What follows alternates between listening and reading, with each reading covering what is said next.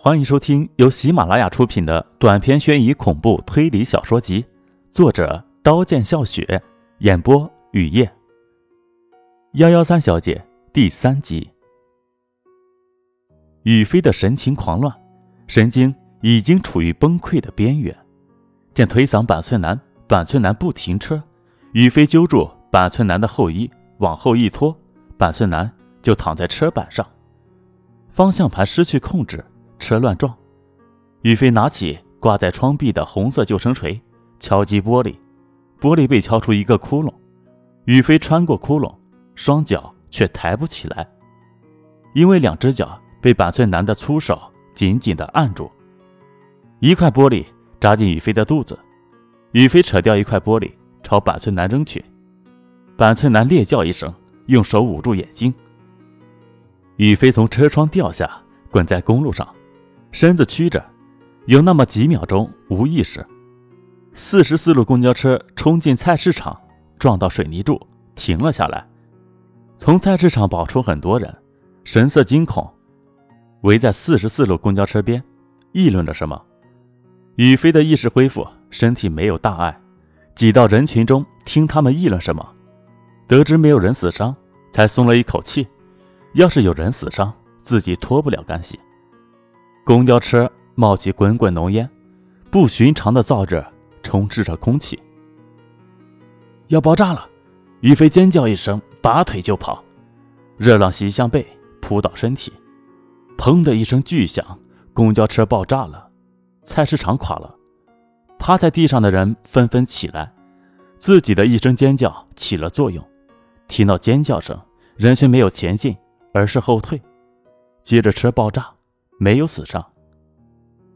你是好人，一个驼背老人颤抖着花白的胡子，瘦手握住宇飞的手，看着宇飞的眼睛说：“老人的眼神浑浊。”宇飞羞涩的笑了，挣脱老人的手，到了广场。广场上的人头跟蚂蚁一样多。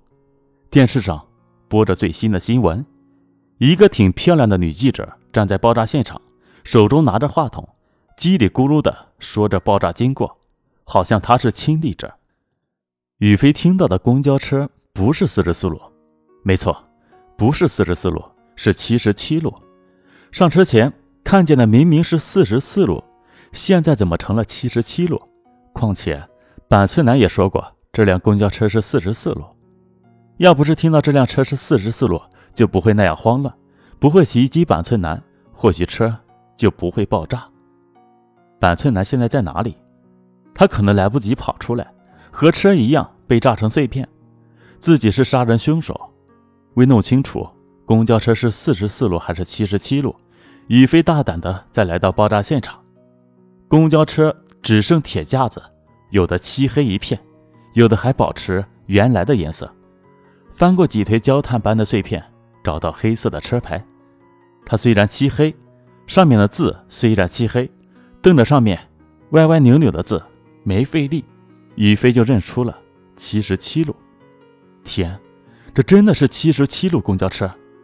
宇飞的大脑有一瞬间短路，自认为自己的视力不错。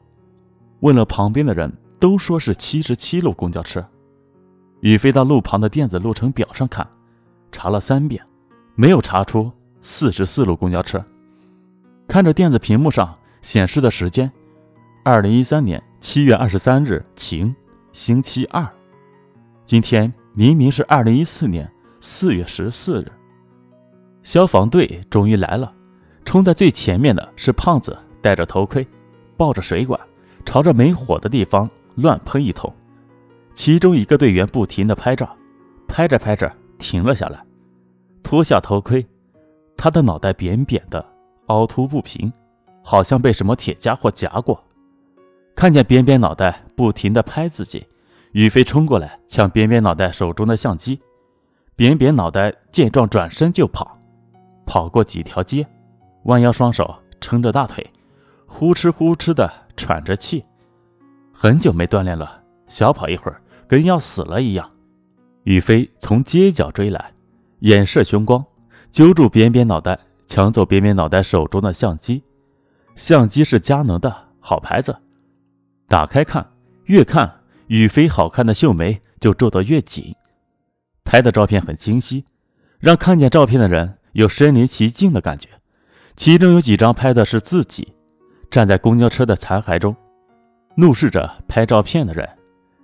黑衣黑裤、黑鞋、黑长发、黑手黑脸，与其说是一个人，不如说是一个影子。呼啦几下，把拍的自己的照片删了，要别别脑袋再给自己拍。别别脑袋抖个不停，好不容易才握稳相机，按了快门，咔嚓，姑七街上的雨飞就被定格。雨飞抢过相机，跟前几张一样，黑衣黑裤、黑鞋、黑长发、黑手黑脸，不像人，像影子。你，你不是活的吧？别别脑袋终于鼓足勇气的问。虽然现在是夏天，但是感觉好像在冰窖。要是没看照片，雨飞会说你诅咒我，我诅咒你全家死光。雨飞迷惑了，自己是活着还是死了？问别别脑袋：“今天是哪年的几月几号？”别别脑袋说：“二零一三年七月二十三号。”不是二零一四年四月十四号？我记得今天是二零一四年四月十四号。别别脑袋干笑几声，很快不干笑了。这女人早死了，不然拍照时她怎么没有尸体，只有影子？今天不是二零一四年四月十四号，可以肯定，自己一九八八年生。今年十岁，二十五岁。去年本命年，诸事不顺。雨飞走了，脑袋里的神经像被浆糊糊住，转不起来。公交车爆炸，惊魂未受伤，过去的就让它过去吧。没坐车，走路，浑身是汗。看到一栋红墙琉璃瓦的尖形屋，这是自己的家。周围的花草繁盛，芳香四溢，招蜂引蝶。焦辣的太阳。恨不得把人晒脱皮。银色的门紧紧地闭着，门顶有一串风铃，风一吹就呜呜的响。敲门，里面没有动静，门未开。拿起榔头打歪门把手，还是没开。踮起脚透过窗户往里面看，被漆黑的窗帘遮住，窗户锁了。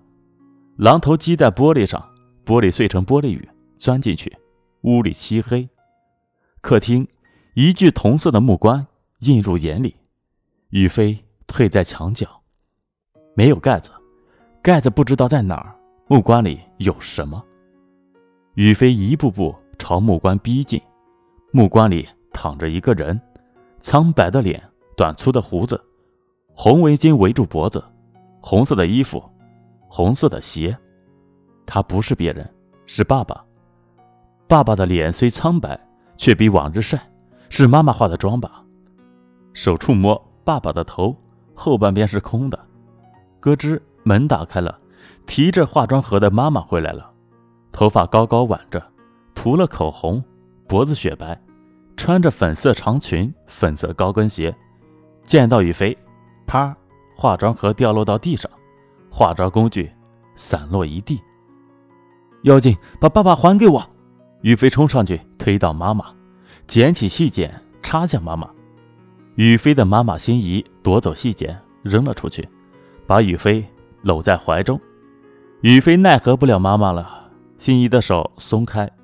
宇飞看着爸爸的尸体，神色安详，死时没有痛苦。或许是妈妈画的爸爸没有痛苦。心仪细嫩的手在雨飞的脖子上划着，眼神柔和。目光盖还在赶制中。漆黑的窗帘前，早晨，我看见你爸爸的尸体挂在树上，后面的脑袋被削了。是建德殡仪馆后面看见的。是的，那双黑色的冰靴还在风中摇摆，雨飞的手指关节泛白，拍死在耳边嗡嗡叫的苍蝇，血和残肢凝结在一起，和妈妈的关系更疏远。三天后，爸爸下葬了。座机电话一根筋的叫，是自称李优的男人打来的。宇飞被解聘，八号到财务结清工资。搜刮往期，毫无工作的记忆，还是去了。财务小姐热情洋溢，把一叠钱放在宇飞手中，临走时问了一句：“你认识我？”于飞，你给明星化妆化的那么好，人走茶不会凉，这里随时欢迎你回来。